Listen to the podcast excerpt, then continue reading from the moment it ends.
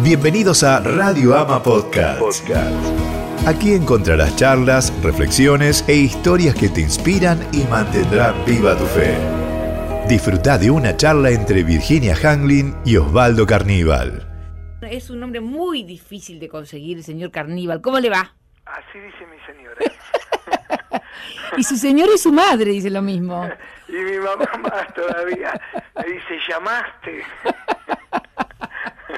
Debe estar escuchando. En cambio, el otro día tuve el gusto de encontrarme con uno de sus hijos y, eh, y su hijo me dijo que siempre cuenta con su padre, absolutamente Ah, siempre. bueno. Es lindo eso, ¿eh? Interesante. No, y vos sabés que en realidad ganar todas las batallas y no ganar esa es una decepción total.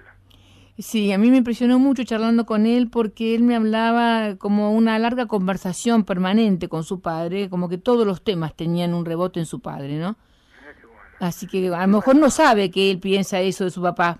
Claro, a veces con uno sabés cómo es, ¿no? La relación es de una manera, pero ya me pasó eh, con otra situación también con cuando tuvieron que tener un test vocacional y justamente el, el psicólogo que estaba a cargo me hizo una reflexión de ese tipo y que bueno, te- a uno lo llena de satisfacción, ¿no? Y sí. Bueno, yo, Osvaldo, quiero que me dé un poquito una, una visión este, espiritual, me refiero, ¿no?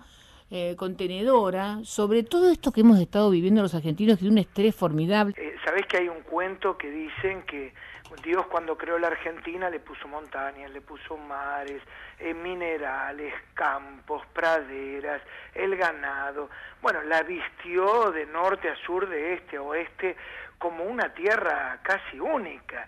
Y de repente dijo, esto es demasiado, y dijo, le voy a poner los argentinos. Y, y me parece que el, el gran problema de la Argentina eh, somos nosotros.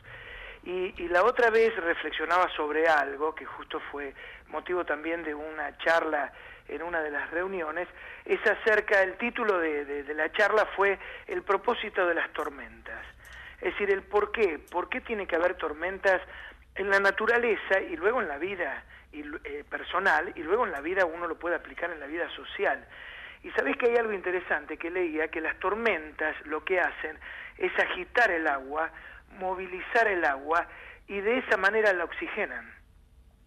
De otra manera pasaría lo que sucede eh, en una pequeña pecera. Yo me recuerdo que una oportunidad siendo chico me regalaron eh, un pececito y al querer cambiarle el agua, claro, yo la quise purificar y la herví. Entonces, luego que, que bajó la temperatura, se enfrió, le puse el agua. Claro, pero esa agua no tenía oxígeno.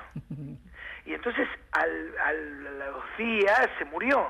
Es decir, que el purificador dentro de la pecera lo que hace es movilizar, si viste alguna vez un purificador en una pecera, lo que hace es agitar el agua.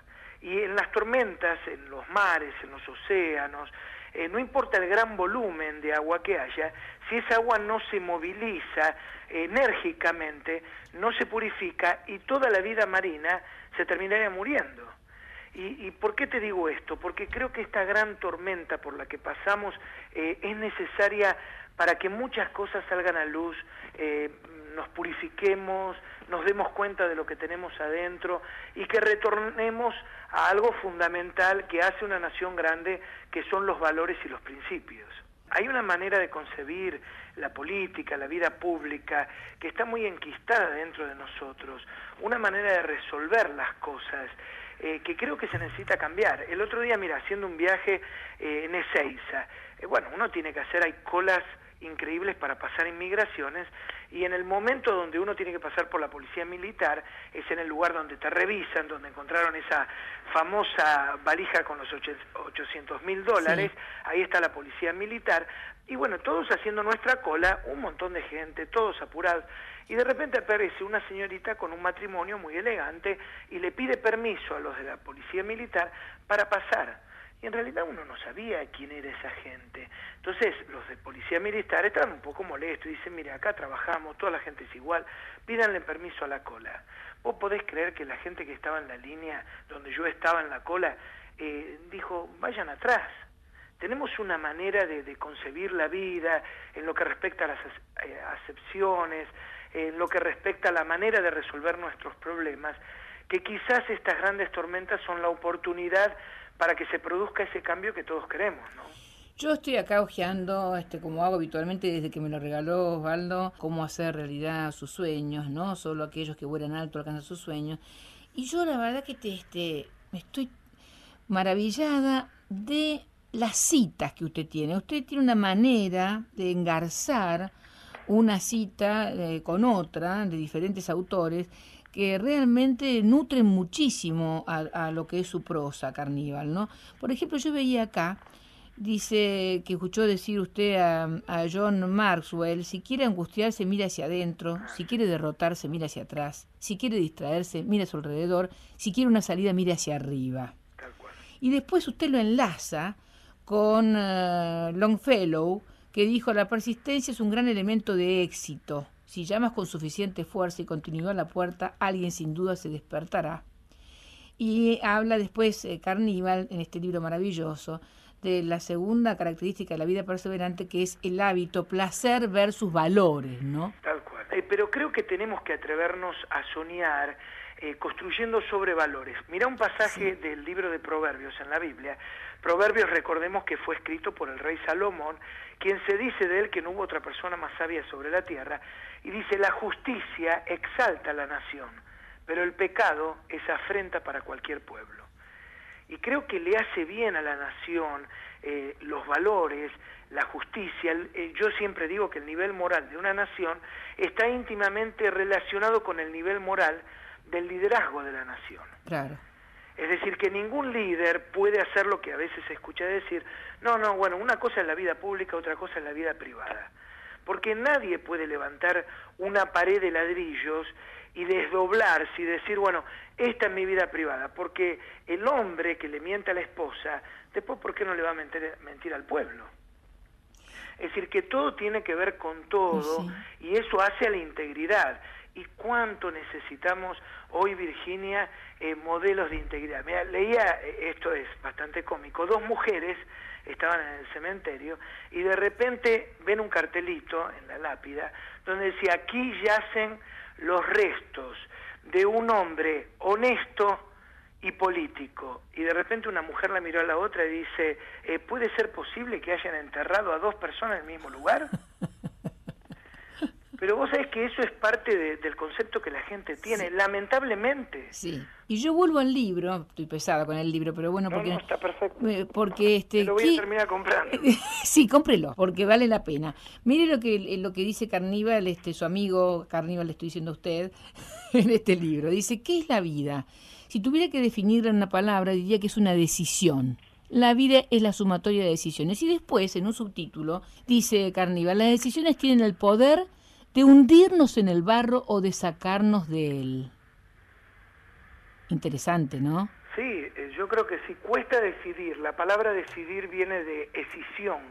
La escisión es naturalmente un corte y por eso cuesta tanto, porque mientras que eh, tenemos una sola cosa, eh, no tenemos inseguridades, pero llega un momento, como pasó con el vicepresidente Julio Cobos, que él tiene que tomar una decisión. ¿no? Y qué momento difícil. Qué momento más eh, terrible. uno lo percibía, pero creo que en esos momentos eh, se te debe de venir como una película, ¿no? Eh, quién sos, tu familia, cómo vas a mirar, porque de alguna manera te permite los momentos difíciles también darte cuenta de qué hay dentro de la persona.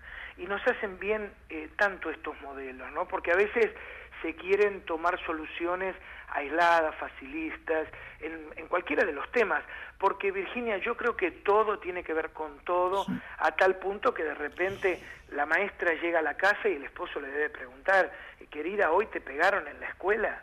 Es decir, todo tiene que ver, esta, esta carencia, esta desvalorización de la autoridad, eh, que luego se transmite bueno, en la gran violencia que hay en las escuelas. Y también, Carnival, yo creo que por lo menos yo no escuché que se mencionara esto que voy a decir ahora, pero la verdad, estos famosos abrazos radicales y peronistas, que uno no entiende a la hora de la votación por qué si son ideologías diferentes, cómo se juntan. Y este es el precio también de juntarse, ¿no? Entonces, me parece a mí que también va a traer para la institución del voto y de, y de un partido político con su ideología, va a tener un nuevo camino un poco más prolijo, ¿no?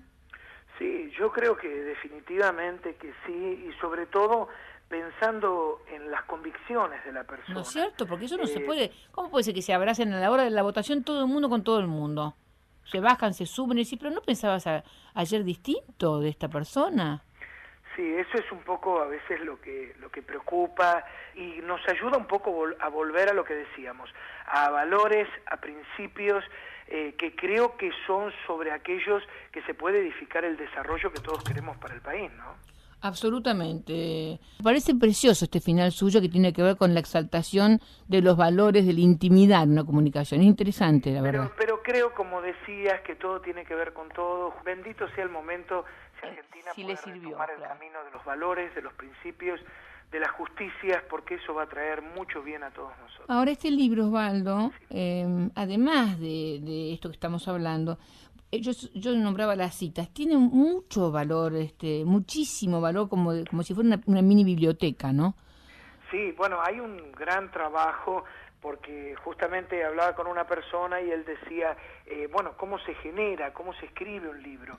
En mi caso, mucho del material tiene que ver con charlas, charlas en la Ah. radio, charlas frente a... No, y con lo que ha leído, Eh, ¿Cómo? con lo que ha leído, que ha leído mucho. Claro, pero y luego esto se va eh, agregando y uno lo va masticando, lo va rumiando y luego está el trabajo también de, de parte de Alejandra, mi señora, y luego en la parte ya final de Gisela Sawin, que es una brillante editora, y bueno, y logramos este trabajo que creo que tiene el propósito de inspirar, ¿no? Ayudarle a la gente a recuperar este valor esencial, inherente de la vida, que es el soñar y es la esperanza. Y para creer que, bueno, que puede haber un mañana distinto, que el- hoy está complicado, pero que mañana va a ser diferente. Osvaldo, bueno, le mando un- un- todo mi respeto y mi cariño y le agradezco tanto este regalazo que me ha hecho con este libro precioso, ah, que nos ha hecho a todos por escribirlo, ¿eh? Bueno, muchas gracias. Un beso, saludos a la familia.